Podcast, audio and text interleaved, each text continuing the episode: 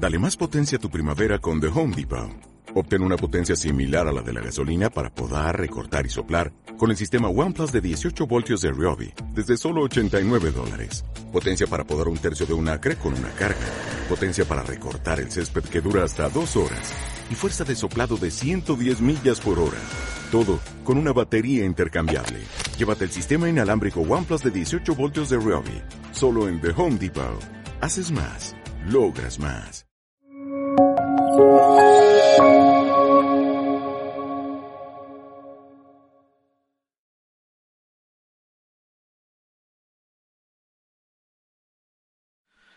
Yo tengo que empezar, buenas tardes a todos, dando las gracias a, mucha gente. Procuraré ser breve. En primer lugar, a la Fundación del Pino, que en este maravilloso auditorio ya es la segunda vez que nos acoge. Como has dicho, María, muchas gracias por tus palabras y muchas gracias por convocar a tanta gente aquí. Hay que tengo que dar las gracias a los patronos. Llevan siete años financiando la, la fundación sin exigir nada a cambio, al contrario, ofreciendo la ayuda en cada ocasión en que la, pedimos o nos la ofrecen. A nuestro consejo asesor, que tenemos aquí ilustres representantes, a nuestro Action Tank y a tantos y tantos particulares que nada más acercarnos a ellos nos, dicen que sí, que, eh, que están dispuestos a hacer lo que sea por España. Y yo creo que hay muchísima gente dispuesta a hacer cosas por España. Y quiero aprovechar la ocasión para darle las gracias a todos ellos, a los ponentes y al moderador. Cuando se dice que el ánimo de lucro es un motor, yo no voy a ser el que niegue que el ánimo de lucro es un motor de la actividad humana, pero el que crea que es el único motor no conoce en absoluto la naturaleza humana. Aquí estamos todos, incluyéndoles a ustedes, y no nos mueve el espíritu de lucro. Estamos todos dispuestos a luchar por el colectivo, por la patria, por lo que somos un poco todos, porque es mucho más lo que nos une que lo que nos separa. Y llevamos demasiados años oyendo solo aquello que nos separa, que nos separa por ideología, que nos separa por territorio, que nos separa por generación. Pero oiga usted, eso está muy bien, pero compensémoslo con eh, eso que nos une, que es mucho más importante. Y también gracias a ustedes por estar aquí y por prestarnos su atención. Decía Ortega que la función del intelectual era decir qué nos pasa y por qué nos pasa lo que nos pasa. Mi propósito es más modesto. Intentaría decir qué podemos hacer por eso que nos une a todos, que es España.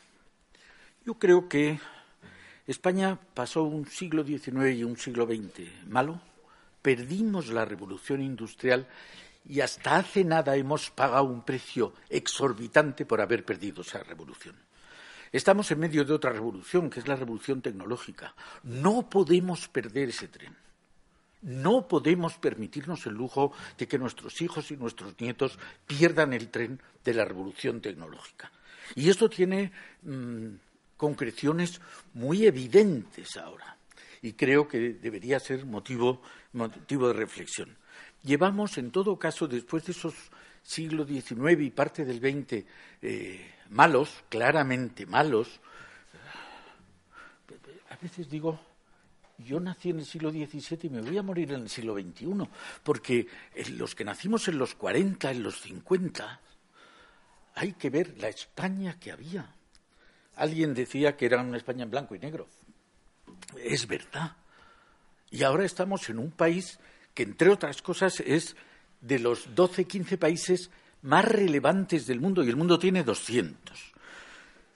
Yo creo que hemos pasado unos años, quizá por poner un principio, el del año de la Constitución, el 78, y otro, y un final, el año del 2008, el de la crisis, donde hemos pasado, sin duda, a mi modo de ver, los mejores años de nuestra historia, en términos de paz, de libertad, de prosperidad. Hemos tenido unos eh, años felices. Es verdad que en el 2008 vino una crisis económica solo comparable al crack del 29 y en esa crisis económica hemos visto ensancharse la brecha de la desigualdad. Espero que luego hablemos de eso. Pero en términos de empleo y en términos de fracaso en los estudios hemos pagado un precio altísimo por esa, por esa crisis. Y un poco en paralelo con esa evolución, en la Fundación Transforma España, que me honro en presidir, sacamos un documento, ha hecho mención a él eh, María, que luego dio lugar a un libro, que se llamó Transforma España. Era un documento sacado de las opiniones de 100 personalidades de la vida española, en que, a pesar de la dureza del momento, digo año 2010, lo más hondo de la crisis, sobresalía el sentimiento positivo. Podemos hacer eh, todavía mejor de lo que se ha hecho últimamente. Dos años después, hicimos, después del libro que ha dicho María, hicimos Transforma Talento. Ambos documentos se los llevamos al, rey Juan Carlos y aquello creo que fue una gota de optimismo, de optimismo realista en un mundo inundado en aquel entonces por el, por el pesimismo. Sacamos ocho propuestas en Transforma España. La más eh, urgente era mm, mejorar el modelo económico teníamos un modelo económico, y de alguna manera lo seguimos teniendo, basado más que en la excelencia de productos, en lo barato de los costes de producción. Tenemos que modificar eso, tenemos que conseguir que eh, nuestros productos se vendan por su excelencia tecnológica, por su sofisticación y que podamos tener salarios acompasados con los del resto de los países europeos. Esa era la más urgente, pero la más importante era mejorar la educación, mejorar el sistema educativo. Hemos estado con cuatro o cinco ministros de educación diciéndoles no podemos permitirnos el lujo de que nuestros hijos estén en inferioridad de condiciones con los que van a competir el día de mañana, los franceses, los alemanes, los ingleses, los japoneses, los coreanos, los americanos. No podemos cambiarles el sistema de estudios cada cuatro años, cada seis años. Vamos a ponernos de acuerdo. A lo mejor habrá en cosas en que no nos pongamos de acuerdo, pero en aquello que podamos concordar vamos a hacerlo. La tercera, que es quizá la que hoy me gustaría subrayar, la tercera propuesta es hacer del ciudadano el, eje, el protagonista social de la transformación. Estamos viviendo en una situación actual donde vivimos mejor, pero no nos sentimos mejor. Eh, el sistema, como cualquier sistema, en 40 años se ha degradado. Nuestro sistema político, por fortuna, alcanzamos la democracia, muy tarde, pero la alcanzamos. Y ese sistema político se ha ido degradando. La, política, los políticos han ocupado los espacios propios y los que no les son propios, han ocupado espacios que corresponden a la ciudadanía. Han eh, pasado de ser representantes de los ciudadanos a creerse que son los dueños del negocio social. Han pasado, han, eh, como dice Fernando del Pino, han colonizado espacios Dice, lo ha publicado recientemente, ante la ausencia de un claro freno constitucional, la clase política inició muy pronto un proceso de colonización de todos los resortes del poder, hasta el extremo de provocar que nuestra democracia haya ido degenerando en un despotismo de partidos atemperado por un turnismo cada vez más aparente que real. Yo creo que esto es de una importancia extrema, pero no es el único. hay veces que duele especialmente ver cómo se oculta la realidad a la ciudadanía. Pongo solo un ejemplo. Las pensiones. Nuestro sistema de pensiones no aguantará mucho tiempo. Vamos a decir cómo podemos solventar este problema que es gravísimo. Y para colmo, se manifiestan los que perciben pensiones altas o bajas, pero son los que, cuando los que se tendrían que manifestar son los que están pagando con su salario actual las pensiones de los hoy jubilados y no saben si ellos van a percibir pensión o no. yo creo que es un, eh, un, ejemplo de cómo se oculta la realidad de la ciudadanía. durante los años que estuve en el sector público, la palabra que más he repetido es hagamos pedagogía. La gente no es tonta. La gente sabe lo que quiere. Lo que sucede es que normalmente no está informada. Informemos a la gente en vez de decidir por ella o de decidir a sus espaldas. Quizá el más sonoro de las degradaciones de nuestro sistema político ha sido la corrupción. Ha sido amplificada por los medios de comunicación social y ojalá esa ese ruido actual sirva de catarsis para que no volvamos a padecer una de las lacras más vergonzantes de un sistema político.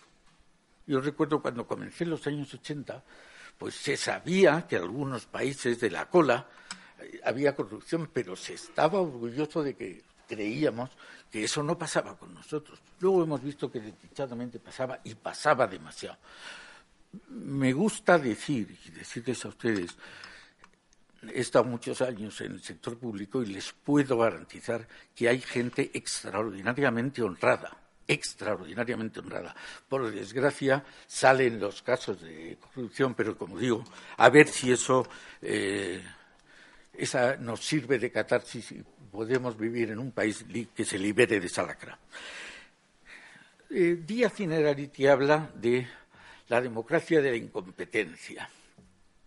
Ya hemos hablado de la clase política, pero creo que también hay que echarnos una parte de culpa a los ciudadanos. no nos ocupamos de lo público, cada uno se ocupa de lo suyo. Pero si no nos ocupamos de lo de, lo de todos, luego no nos podemos quejar que otros ocupen ese espacio. Por eso es una llamada de atención, es una voz a decir, anímense ustedes y vamos a, colaborar todos por ese interés, que no tiene que ser de todo el mundo, tiene que ser de los, del común, del interés general. También hay algunas otras cosas, la, nueva censura de lo políticamente correcto. Creo honestamente que tenemos menos libertad hoy que hace 20 años. Hoy no se puede hablar de determinadas cosas porque no son políticamente correctas ya, y creo que hay que denunciarlo. En conclusión, creo que estamos en una, eh, en una democracia bajo asedio. El profesor Manuel Muñiz explica que hay un ataque que es el modelo económico exitoso, súper exitoso de China, hace 20 años estaba complejado de que tenía una dictadura política. Ahora no. Ahora dicen abiertamente que es mejor tener un mandarinato de gente que no responde ante el poder que tener unos políticos democráticos que están corrompidos. Este es un riesgo que mucha gente dentro de nuestras sociedades está empezando a asimilar. Estamos viendo cómo se degradan la esencia de la democracia, los procesos electorales desde fuera de nuestras fronteras. Hemos visto cómo se ha tergiversado y manipulado las elecciones presidenciales americanas, las francesas, el Brexit, el maladao referéndum de Cataluña. Eso se ha manipulado y nadie dice, oiga, es que eso es mentira parece que, aunque lo sepamos todos, que está manipulado, que está eh, distorsionado, no, lo decimos. Pero eso está calando en nuestras propias poblaciones en forma de populismos. Yo creo que la clase dirigente occidental ha abdicado de sus responsabilidades. Por ejemplo, en el caso del Brexit, me parece escandaloso que un acuerdo que implica más de 5.000 tratados internacionales se le ponga a que lo decida la gente de la calle, que no es tonta, pero que no tiene ni la más remota idea de cuáles son las consecuencias. Pero esa clase dirigente ha abdicado de sus responsabilidades y entonces el resto o parte de la ciudadanía ha dicho, pues quítese usted que ya me pongo yo. Si usted me dice que yo decida, ya voy a decidirlo yo en todo. De manera que yo creo que esta abdicación ha llevado a, al surgimiento de unos populismos y ahí tienen ustedes una gráfica que va diciendo, así como las cortes de los años, Joaquín, de los años 50, 60, en un 80% creían que la democracia era esencial para su vida, ha bajado a, a índices del 30-35%. Es verdad que se ha puesto una escala de 1 a 10 y solo los que votan eh, dicen que la democracia como es esencial como un 10 están eh, clasificados en estos gráficos, pero no dejan de ser significativos. En, definitiva, que se me entienda bien, creo que los partidos políticos son necesarios, son imprescindibles en una democracia. Lo que hace falta es que se contengan y dejen sitio a la sociedad civil que también tiene que respirar. Y además esa sociedad civil es más proclive a los pactos y a los acuerdos que lo que es la clase política. Y también es natural. La clase política necesita distinguirse del otro para identificarse a sí mismo. En la sociedad no, eso no lo necesitamos. Pero creo que hay una cosa que es esencial, que la tuvimos en la transición y que no la tenemos, que es un proyecto. Si tenemos un proyecto, hay muchísimas razones, pero déjenme que les diga solo una. Si no tenemos un proyecto para todos, poquitos harán su propio proyecto. Independentistas catalanes, independentistas vascos, no puede ser.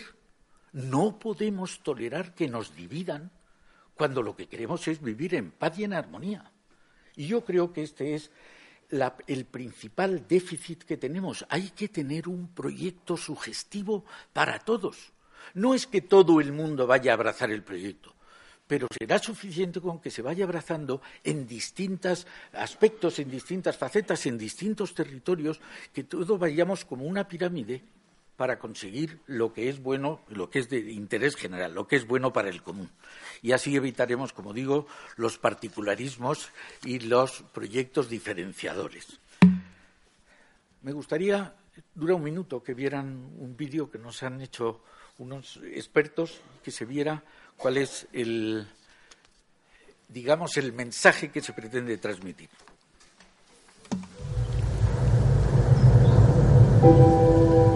Cada bosque es una suma de conversaciones que merecen ser escuchadas. Cada árbol es único y sin dejar de serlo, se funde en un conjunto que vive y crece con los demás. Entre sus ramas, el viento y el tiempo modelan el presente, se hacen eco del pasado y construyen el futuro. Nuestras raíces son tan profundas que estructuran el mundo a veces nos abrazamos. A veces nos conmueven las tormentas nos fulminan los rayos. Pero siempre nos levantamos, porque nuestras raíces son eternas. Esculpidas en nuestra madera está toda la dicha y la prosperidad. Los años frondosos y los años de escasez. Los ataques vencidos y las tormentas superadas. Y hasta algunos de nuestros árboles supieron cruzar el mar para crear un nuevo mundo y extender por el planeta cientos de bosques con las mismas raíces. Un bosque que crece y crece, adaptándose a los cambios y dispuesto a crear un nuevo paisaje. Cada árbol es protagonista de su destino. Y firmemente enraizados al suelo, somos capaces de crecer, sin más límite que las nubes y el sol. Escucha a los árboles. Únete al bosque un proyecto para España.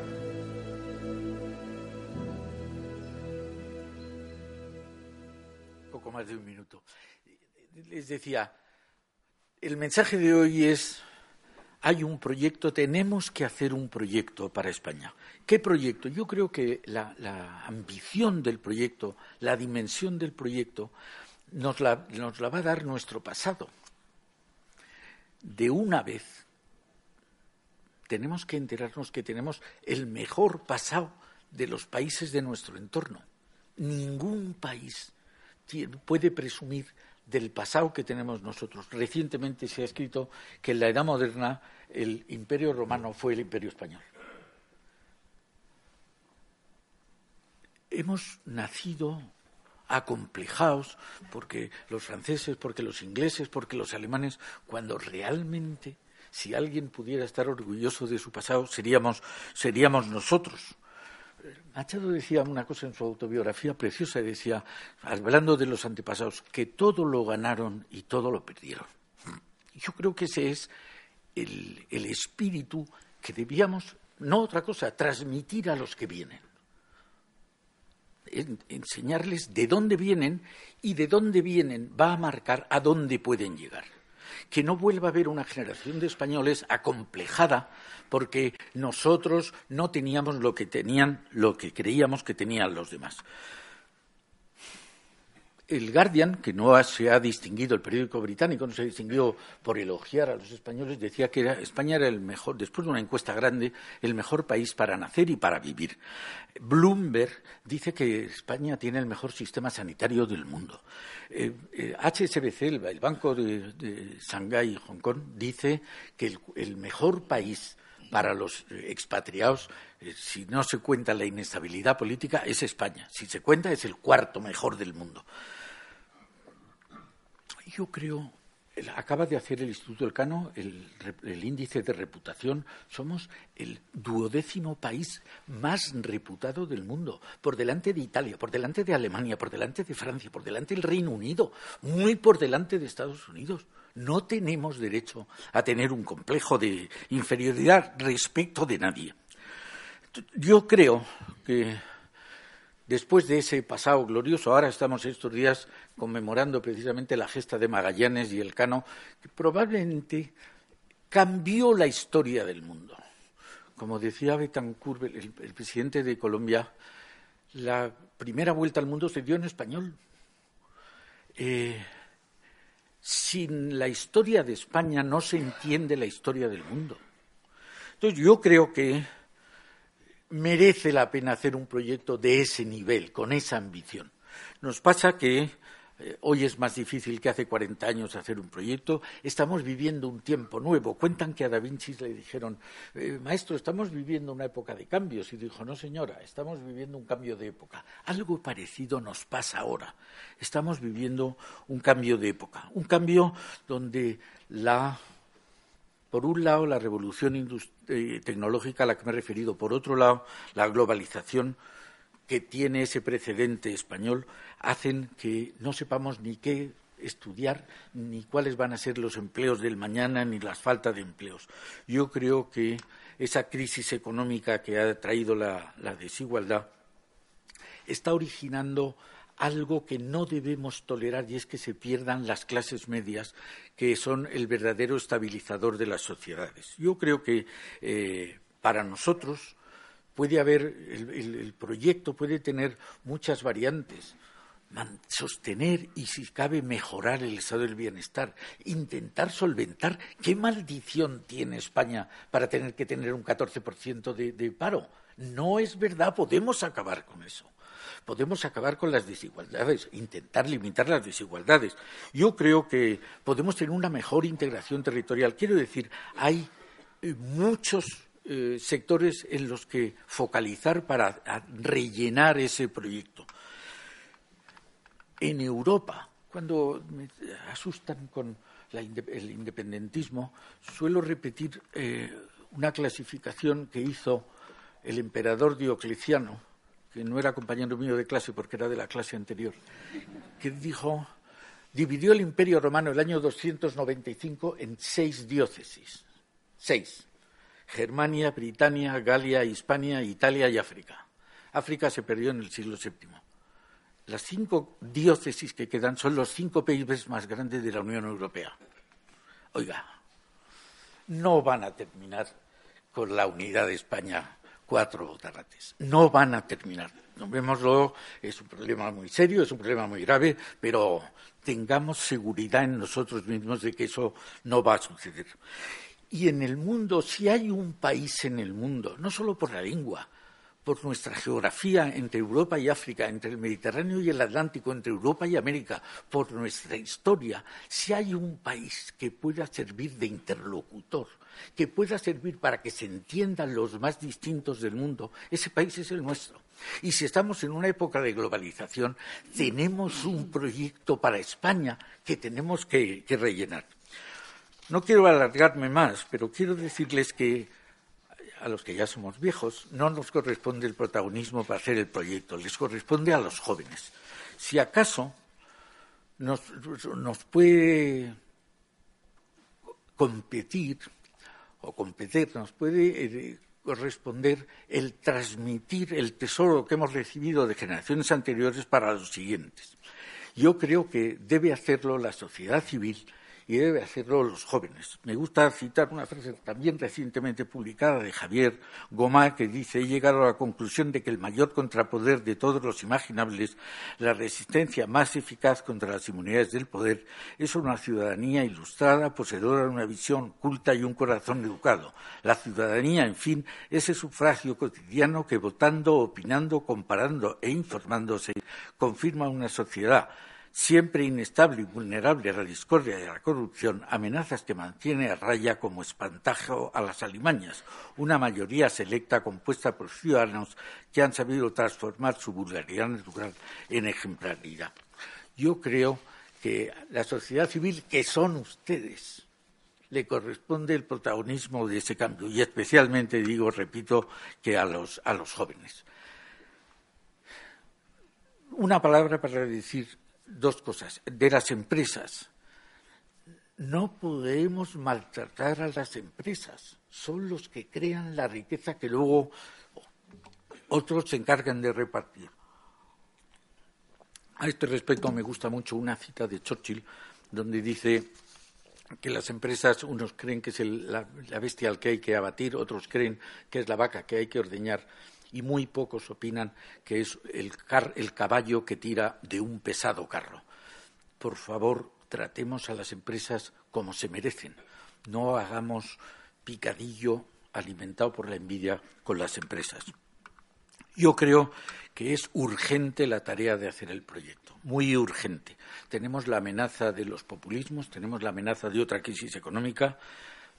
Yo creo que después de cuatro elecciones en cuatro años es hora de que pausadamente levantemos la voz y les digamos que ya está bien. Termino. Les, les pido ayuda, les pido colaboración les vamos a dar unas hojitas, el que tenga bien pensar que puede colaborar de cualquier manera, bien con el relato del pasado o bien con el proyecto del futuro, pueden dejar su teléfono, sus señas de email, pero vamos a ver si entre todos, por, territorios, por generaciones, por ideologías, entre todos podemos hacer un proyecto nacional. Se trata de organizar el proyecto y de organizar el futuro. No me gustaría que a nuestros hijos no se les eduque quién era un Blas de Lezo, quién era un Bernaldo de Galvez o tantos y tantos otros que no nos los han enseñado, lo hemos aprendido después. Por Dios, enseñemos a nuestros hijos los, las claves para que puedan estar orgullosos de ellos mismos. Nada más y muchas gracias.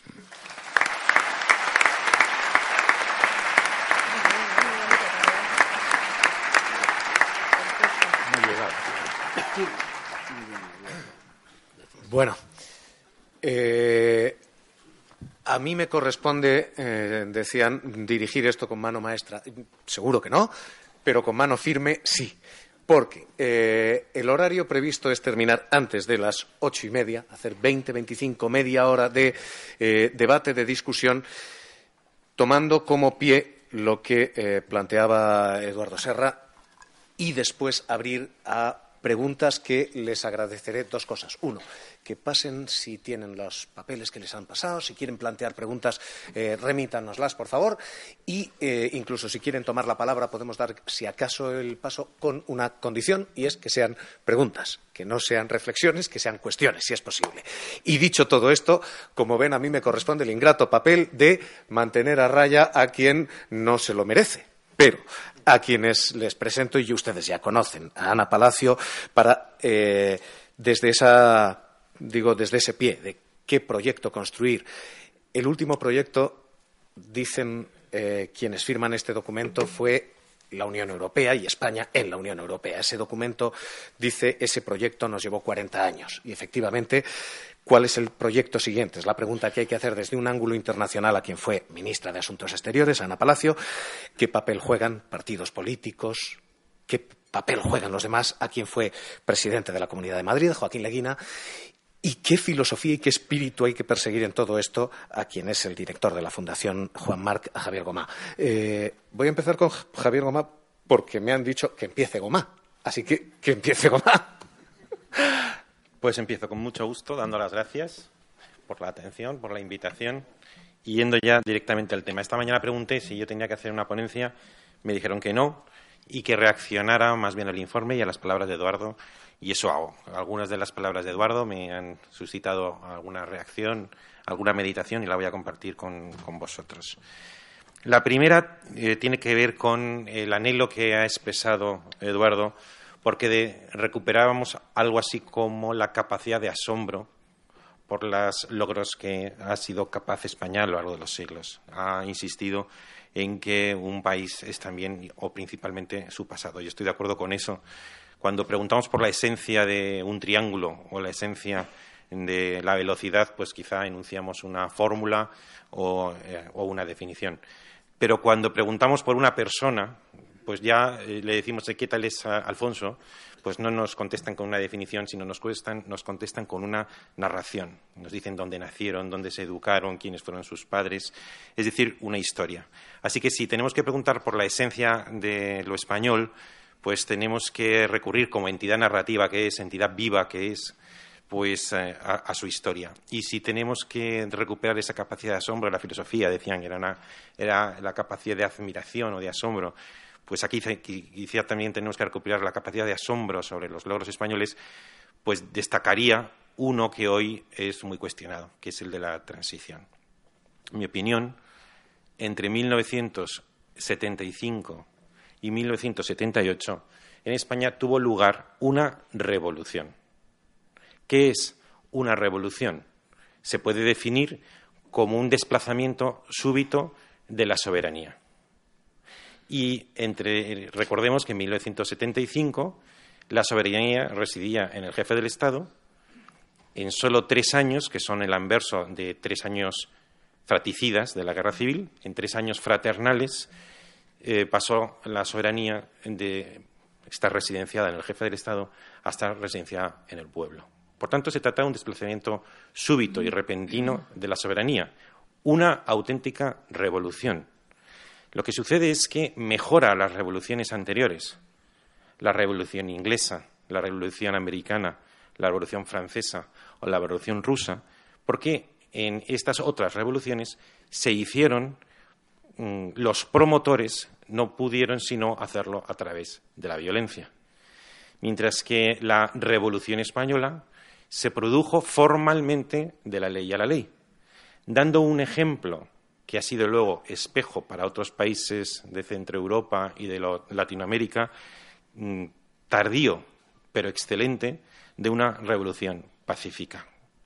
Así que España, que siempre ha tenido una relación de cierta incomodidad con la modernidad, cuando llegó a ella, y mi opinión es que la transición es la definitiva mayoría de edad de España como país moderno, lo hizo a través de una revolución pacífica, modélica, de la que, a mi juicio, podríamos sentirnos orgullosos si recuperásemos esa capacidad de asombro.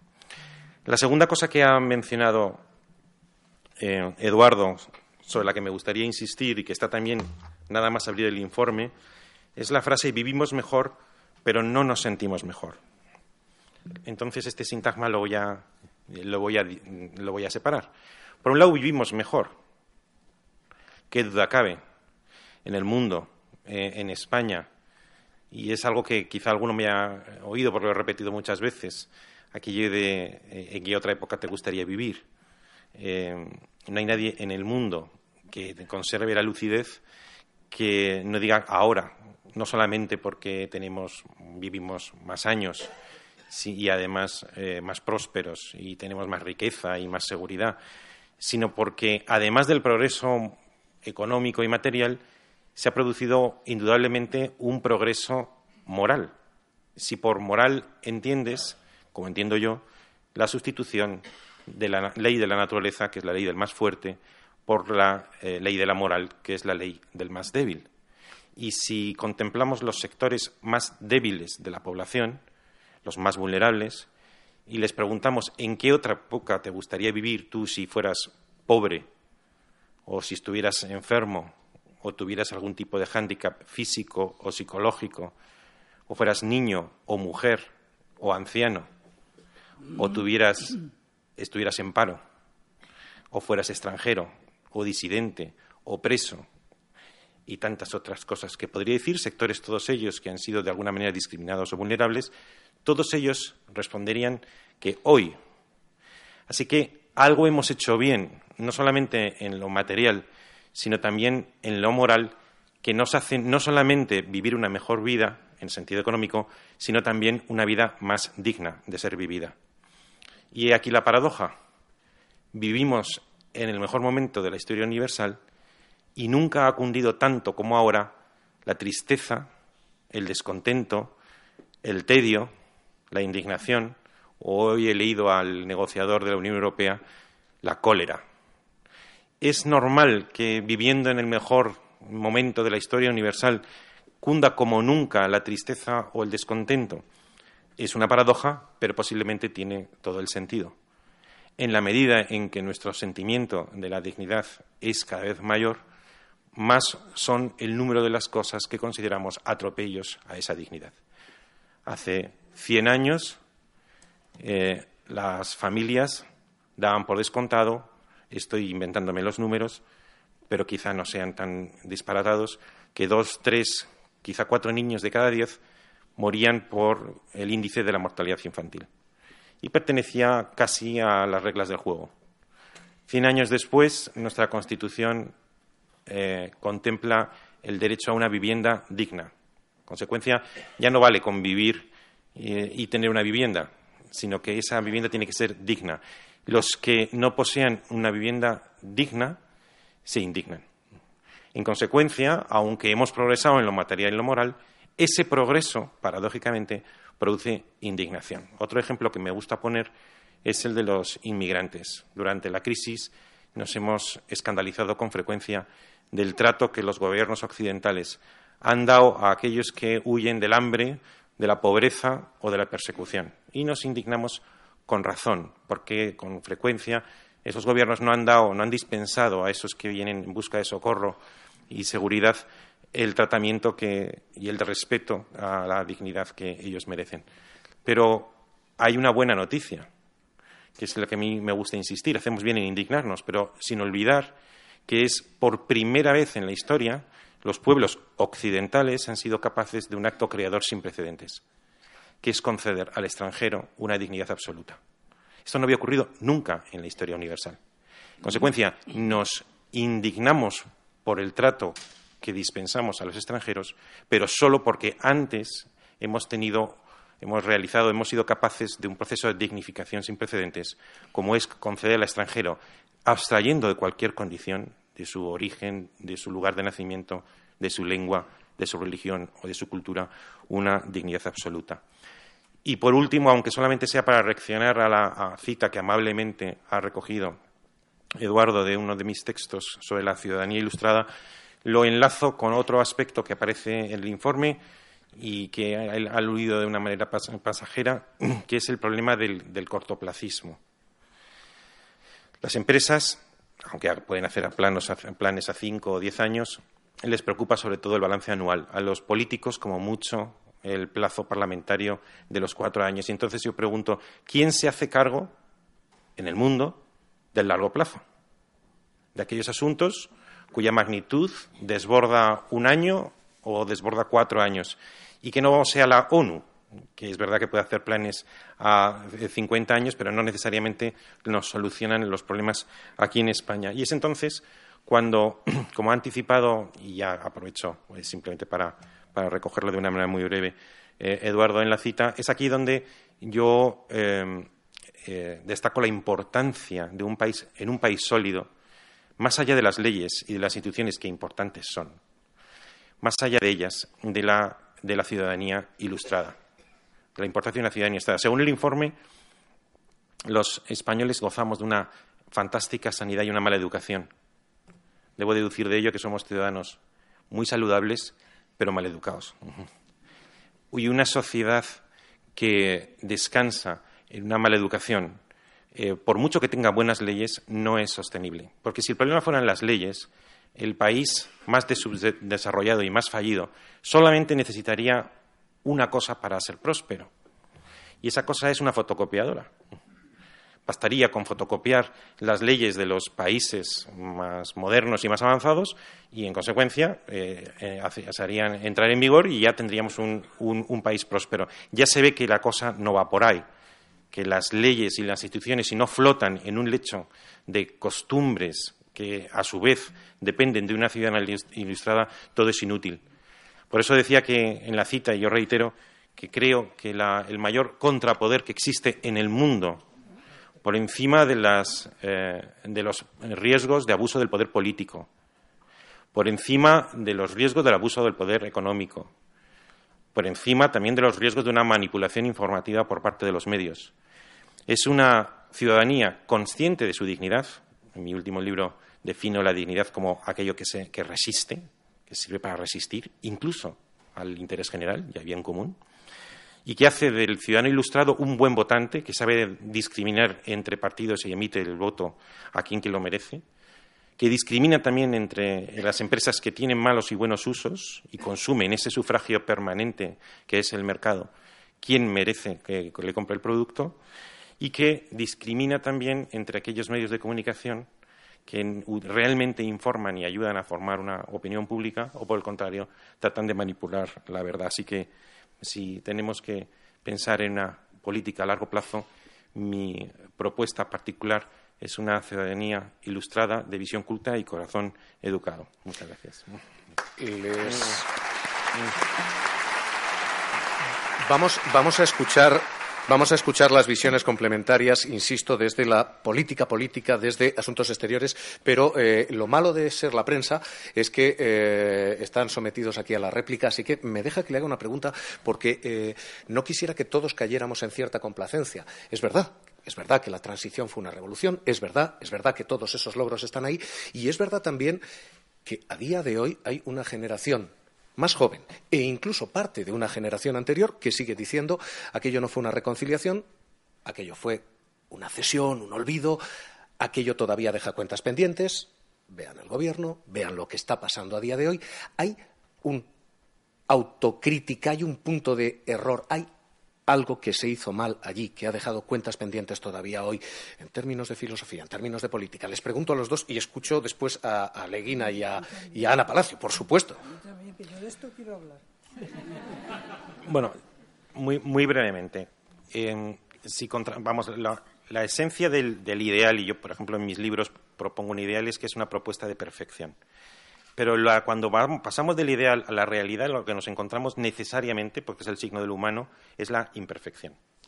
Entonces, si uno se acerca a las meninas y se acerca mucho, mucho, incluso arruga su nariz con el lienzo, lo que se va a encontrar es hilos manchados. Si eh, te distancias y adquieres perspectiva, entonces te encuentras con la obra maestra absoluta del arte occidental. Si acercas mucho la nariz a la transición, te encontrarás con imperfecciones. También, si uno aproxima mucho la mirada a mi mano, pues encontrará bacterias y, suciedad. Pero si uno se aleja y la visión culta, a mi juicio, es una visión histórica, comparativa, que no pretende que sea un ideal perfecto, sino que asume la imperfección que es propio de todo lo humano, pero que también es capaz de asombrarse de lo bueno o de lo grande cuando ocurre. ¿Existen imperfecciones? Miles. A medida que avanza la investigación, encontraremos más. Pero si nos alejamos, como hacemos con las meninas, acabaremos encontrando una obra maestra. Eh, Joaquín Leguina. Joaquín Leguina es el expresidente de la Comunidad de Madrid. Como saben ustedes, digo que estos son tres visiones complementarias. La visión de una filosofía general, la visión de la práctica política, la visión del proyecto en el exterior. En el orden que me han, pedido ustedes. O sea, que yo les estoy dando la palabra como me dijeron y con el derecho a la réplica, que es el único privilegio que va a tener uno que está en esta mesa. Joaquín Leguina. Muchas gracias. En primer lugar, ¿se oye? Sí. En primer lugar, a todos ustedes, a Eduardo por haberme, invitado y a todos ustedes por asistir aquí. me voy a, pegar al suelo y voy a pasar lista a los diputados en el Congreso de IDEN. Los currícula de los actuales diputados no le llegan en la suela del zapato a los diputados de la transición.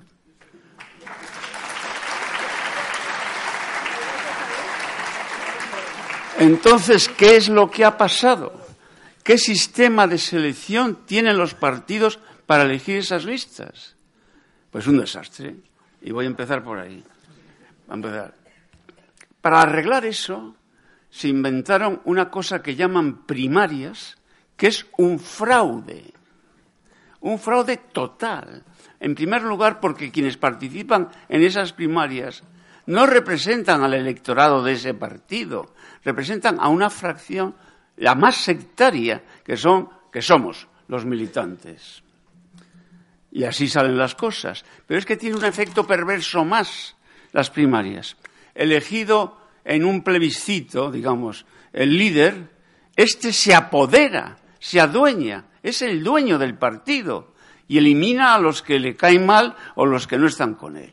Y eso es verdad en todos los partidos, también en los que venían a arreglar el bipartidismo. Han hecho algo positivo los que venían a arreglar el bipartidismo, cero. Y me voy a, voy a entrar en la crisis actual, que significa repetir unas elecciones unos meses después por fracaso de quién? ¿Del electorado? Es posible que tengamos la culpa los electores de muchas cosas, pero los responsables son los líderes. Son incapaces de ponerse de acuerdo. Son una cantidad de personas que se mira más el ombligo que, que, miran a que mirar a la sociedad. Y son unos incompetentes. Una incompetencia que viene avalada por los hechos. Mire usted, usted le hemos elegido para que formen un gobierno y un parlamento nosotros formamos el Parlamento por elección y ustedes tienen que formar un gobierno. Incapaces. Pero incapaces porque ponen sus intereses personales por encima de los intereses colectivos. Yo no sé qué vamos a votar. Yo voy a votar. Hombre, me he estado sin votar toda mi juventud, pues ahora voy a aprovechar en mi vejez, ¿no? Pero yo no sé lo que pasará con los jóvenes en estas elecciones. Entonces, sinceramente, ¿cómo se eh, arreglaría esto? Pues creando una ley de partidos de verdad. En España no existe una ley de partidos. Los partidos carecen de obligaciones. Voy a poner un ejemplo. En un momento dado, yo creo que estando el Partido Popular en el gobierno, concretamente Rajoy como presidente del gobierno, se hace una ley señalando cómo se han de elegir los mm, líderes de las grandes empresas públicas que todavía hay. Pongo un ejemplo, correos, sin ir más lejos, ¿no? Y dice la ley que tienen que tener conocimiento del asunto, que tienen que tener una formación, que tienen mérito y capacidad, que está también en la Constitución. Se la han pasado por debajo largo triunfo unos y otros. Y miren ustedes quién es el presidente de Correos ahora. ¿Pero qué sabe de Correos? Bueno, pero no es el único. Es que en la época del, que, que, promocionó esa ley, que se Rajoy, también se hacía así. Entonces, yo, una ley de partidos. Cuando yo hablo de una ley de partidos, siempre me viene a la memoria el chiste o el, cuento eh, de los gatos, perdón, de los ratones que querían poner un cascabel al gato. Pero es que los gatos no se dejan poner el cascabel así como así, y menos por un rato. Entonces, yo soy el ratón, digo que hay que ponerse el cascabel, en donde se diga que una persona no puede ser representante del conjunto de la ciudadanía si no ha trabajado en su vida. Y en este momento, el porcentaje de diputados, de concejales, de representantes nuestros que no han trabajado en su vida, que solo han trabajado dentro de los partidos, va creciendo inexorablemente y este paso llegará al 100%. Hay que acabar con eso, como sea. No pueden ser representantes de la sociedad gente que ha participado solo dentro de una de, una, mm, un, círculo cerrado, como son los partidos políticos. En fin, me he puesto estupendo. Yo voy a, aprovechar para animar a la, sociedad, a la sociedad que ustedes representan a exigir, y exigir, entre otras cosas, reglas dentro de los partidos. Usted, partido político, dice la Constitución que han de ser democráticos en su funcionamiento y en su composición, háganlo. Porque eso de eh, el sistema asambleario, el sistema plebiscitario, tiene que ver con la democracia lo que yo con, un, con el Papa. Nada. Es decir, el plebiscitario, los referendos, de verdad tendrían que estar prohibidos en una Europa moderna. Y aquí termino.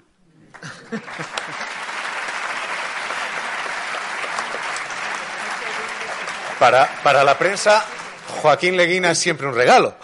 Las primarias son un fraude, los líderes son unos incompetentes, la ley de partido un desastre. Eh, eh, como estamos en proyecto para España, ¿y eso cómo se arregla? señor Leguina, qué modelo de participación dentro de los partidos políticos, porque ahora lo que hay es una desafección en los partidos políticos tremenda. Efectivamente, lo han comentado antes, se les ve a los partidos como eso, esos estamentos, que o estás dentro o no vas a entrar por mérito. O eres parte de la familia o te vas a quedar fuera. ¿Cómo lo arreglan? ¿Cómo se arregla eso? Vamos a ver, yo voy a sacar el ejemplo de los Estados Unidos, que efectivamente en este momento no es el mejor. Pero las únicas primarias que funcionan, que pueden funcionar, son las norteamericanas. Las demás son una tomadura de pelo. Por lo tanto, no me vendan ustedes, señores de los partidos, que ustedes son elegidos democráticamente. Ustedes son elegidos plebiscitariamente, porque la, la democracia es dem- democracia representativa. Y también dentro de los partidos. Yo prefiero que el líder local me represente que no que tenga yo que elegir directamente a un líder para que arrase con todo. Y estoy pensando en el Partido Socialista, pero no voy a seguir. Pero vamos, los nuevos, voy a fijarme solo los nuevos. Pero eh, eh, Rivera, ¿por quién ha sido elegido? ¿Ha votado alguien eso? ¿O ha sido a mano alzada? Dos, el, el señor Iglesias. ¿Cuántos han votado de los que tenía inscritos? ¿Cuántos? ¿El 20%? ¿Y a quién han votado? Solo a él. Pero esto no puede ser, hombre. No puede ser.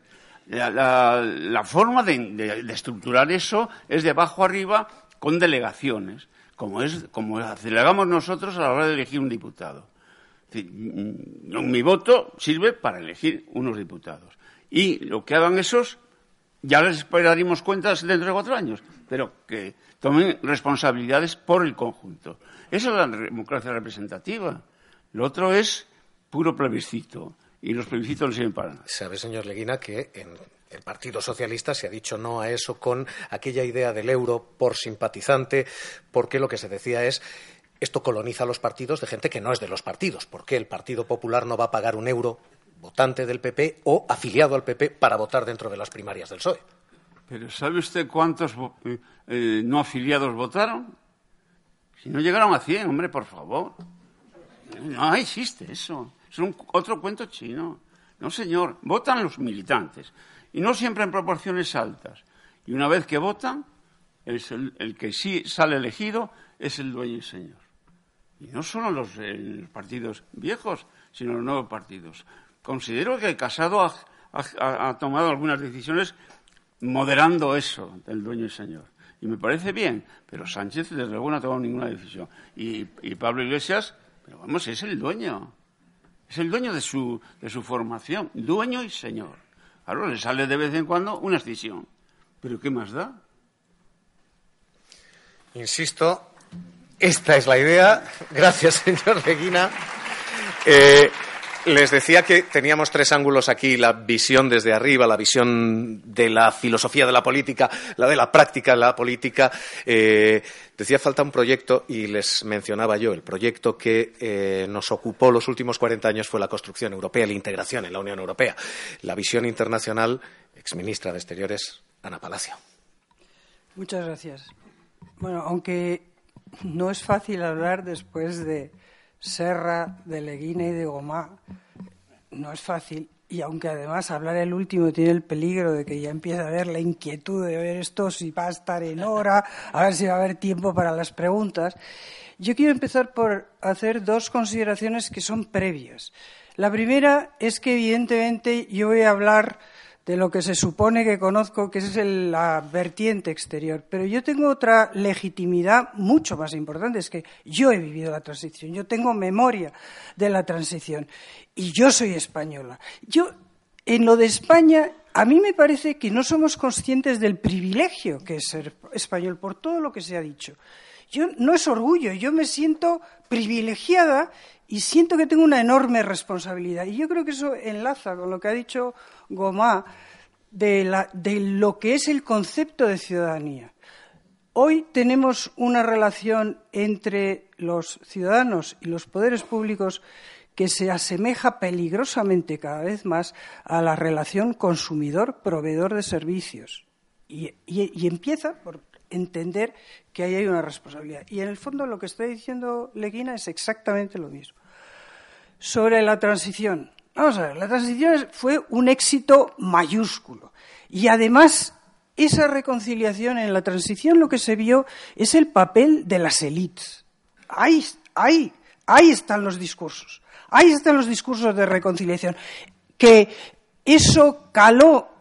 Había, yo creo, y lo digo por memoria, yo creo que había una conciencia tácita, no es una cosa que se exteriorizase en las conversaciones, había una conciencia tácita. Pero lo que había, y eso es lo que yo creo que tenemos que analizar, es que realmente a los españoles de entonces lo que queríamos es ser como los demás. Europa era el camino para no ser diferentes. Y estoy evidentemente eh, contraponiendo aquel lema que se hizo famoso en la época de Franco de Spain is different. Bueno, pues los españoles no queríamos ser different, queríamos ser corrientes, queríamos ser como los demás.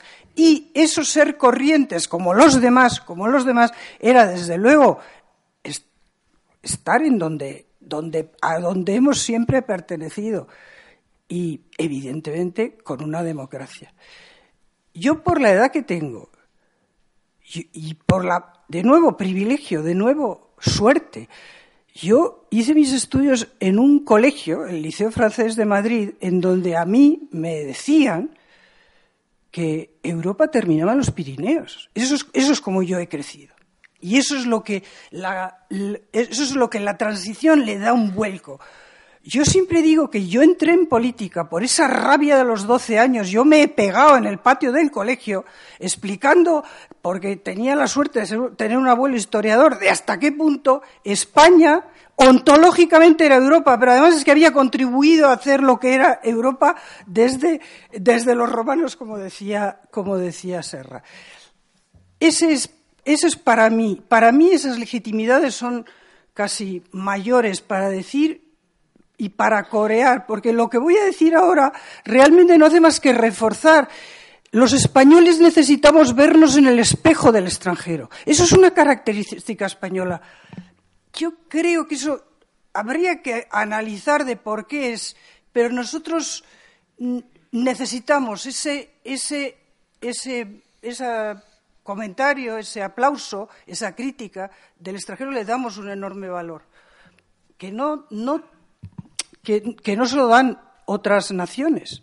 Pero en eso yo creo que va a ser difícil que, vamos, va a ser difícil atajarlo porque yo creo que eso está inscrito en ese individualismo, en esa peculiaridad de ser español que lo tenemos en pintura, que tú no compara, pues eso, pues los pintores, qué sé yo, de Países Bajos, pues eran pintores para la burguesía. España es todo como grande, hecho para para e, eso, para los, la, los, la, grandiosidad de esa, de esa aventura del plus ultra.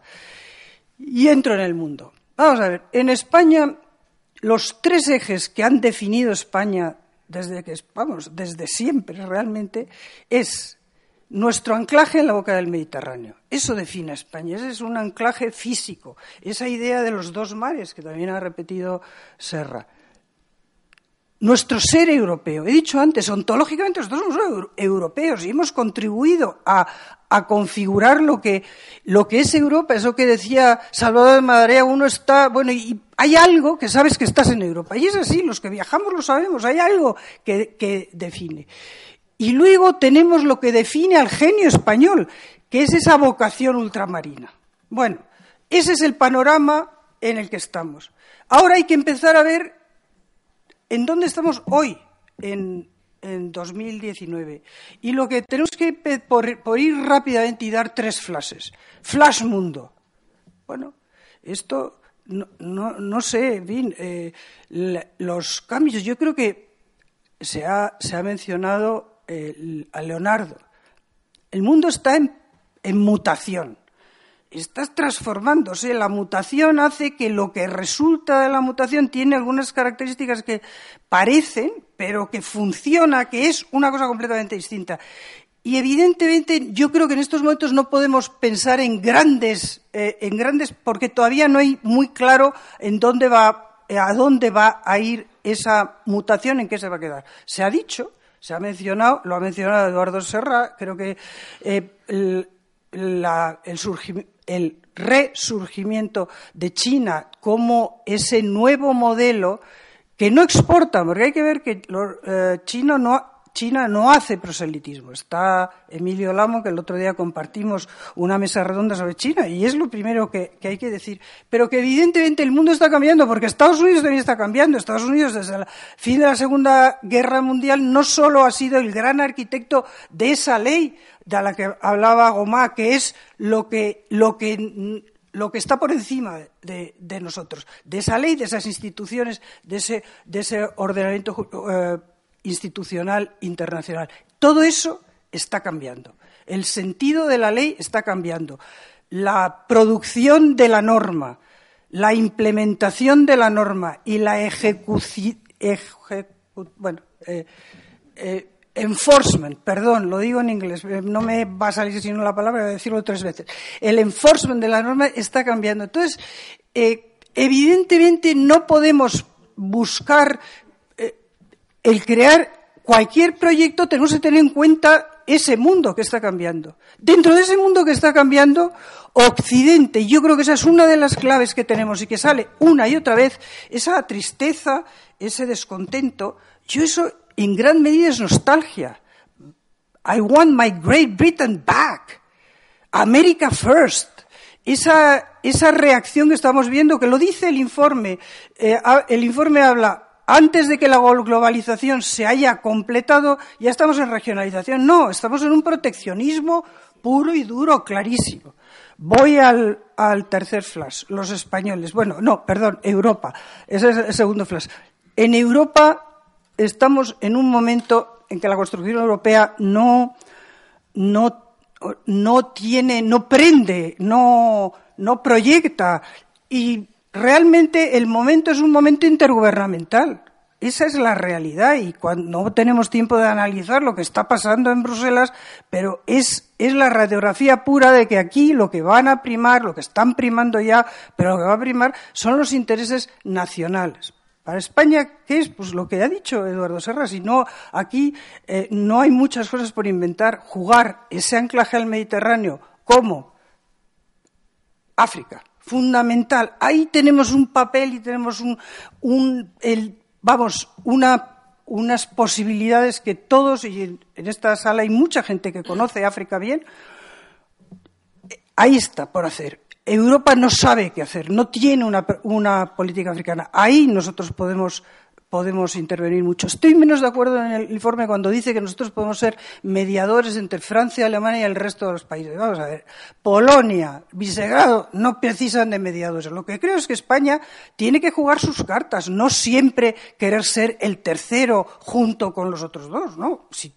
cuadra, cuadra. Y si no, pues uno juega con los bálticos y con Italia y con eh, a los intereses de España, porque de nuevo no es que, es que ese es el momento, sin perder de vista que evidentemente España es muy pro-europea.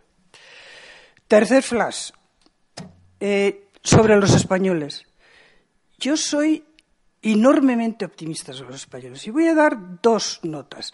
A mí lo que están haciendo los estudiantes de Barcelona de Sacabat me parece de quitarse el sombrero. Y eso es lo que es esa nueva generación que está ahí, esa, esa capacidad de enfrentarte con la Constitución por tus derechos y enfrentarte con unos salvajes encapuchados que lo único que utilizan es la violencia. Voy a citar, y esto me sorprendió que no estuviera citado en el informe, Tobias Book, mm, corresponsal del Financial Times, tampoco excesivamente grato con ni permisivo, ni, digamos, no voy a decir no amigo, porque eso es otra cosa, pero en fin, crítico muchas veces con España. Su carta de despedida hay que leerla. Hay que leerla porque además narra cómo en España todavía se conservan esas redes primarias de, relación, que son las que han hecho que hayamos atravesado la terrible crisis que hemos tenido y que la hemos atravesado mucho mejor que otros, porque ha funcionado la familia, y él lo cuenta, porque ha funcionado la familia extensa, porque ha funcionado el vecindario, las relaciones de vecindad han funcionado. Con lo cual, eh, de nuevo, no somos franceses, no somos ingleses y yo creo que no lo vamos a ser nunca.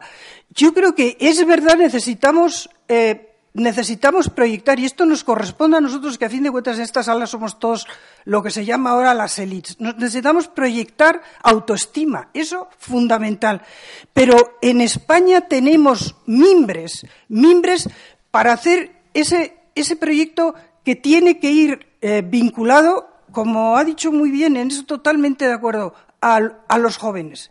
Cuando uno habla con los jóvenes, yo estaba escuchando hoy en la radio esta iniciativa de, Telefónica, eh, creo que es 42, pero tiene un número.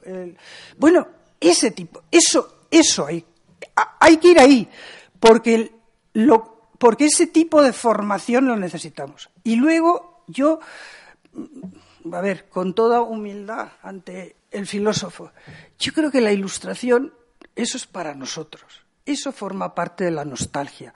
No, hay que, no, no, tenemos que ser nostálgicos. Yo creo que lo que hay que dar es sentido crítico, sentido crítico, tener capacidad de decisión a los ciudadanos.